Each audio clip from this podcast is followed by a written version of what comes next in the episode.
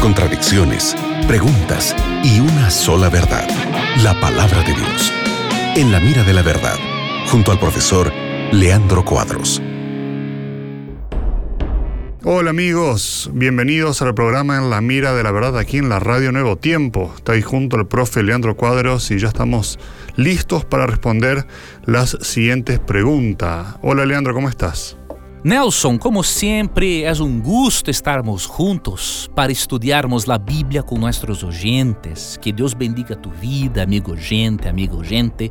Que tus perguntas sejam respondidas à luz de palavra de Deus e que isto proporcione transformação a tu vida. Qué bueno, excelente. Llegó la siguiente pregunta de Lisa de Chile.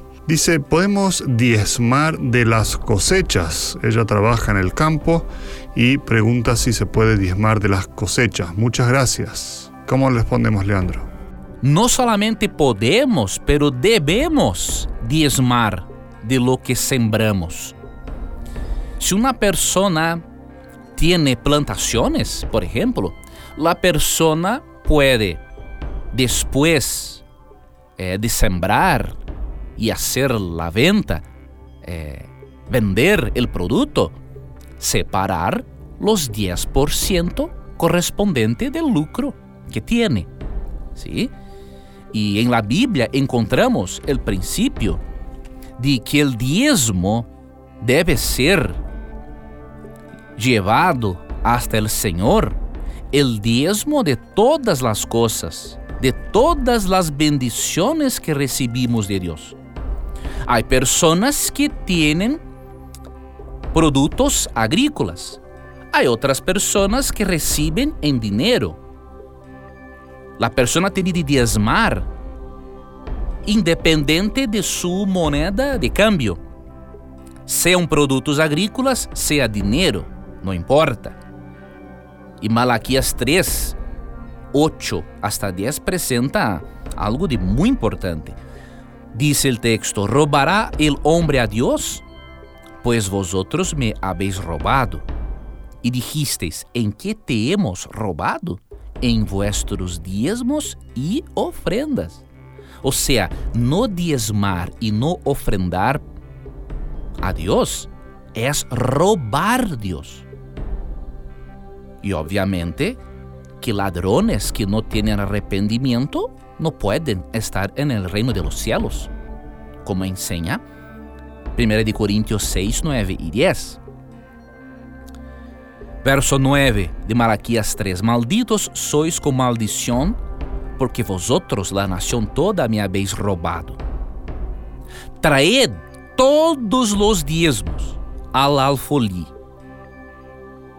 y haga alimento en mi casa, y probádeme ahora en esto disse Jeová de los ejércitos, sino os abriré las ventanas de los cielos y derramaré sobre vosotros bendición hasta que sobreabunde.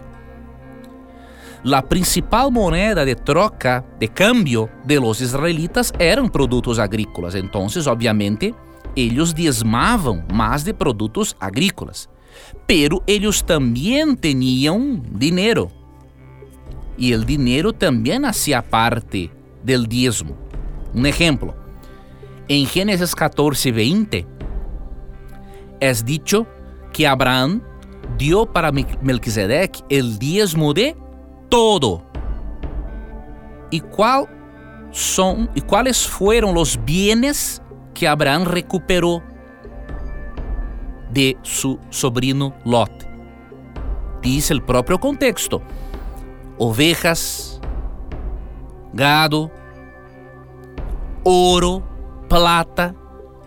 O sea, el hecho de Abraham diezmar de todo demuestra que el cristiano, que la persona fiel a Dios, tiene de diezmar de todo lo que tengas, independiente de la moneda de cambio que la persona tenga.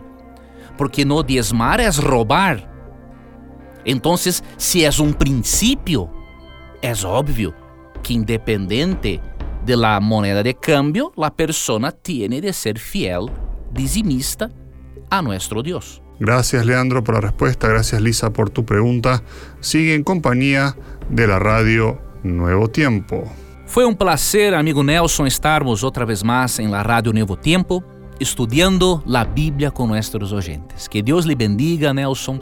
Que Deus te bendiga, amigo oyente, nunca te olvides que sempre que tengas coragem de perguntar solamente a Bíblia, tendrá coragem de responderte. Um abraço e hasta luego. Acabas de escuchar En la mira de la verdad, junto al profesor Leandro Cuadros.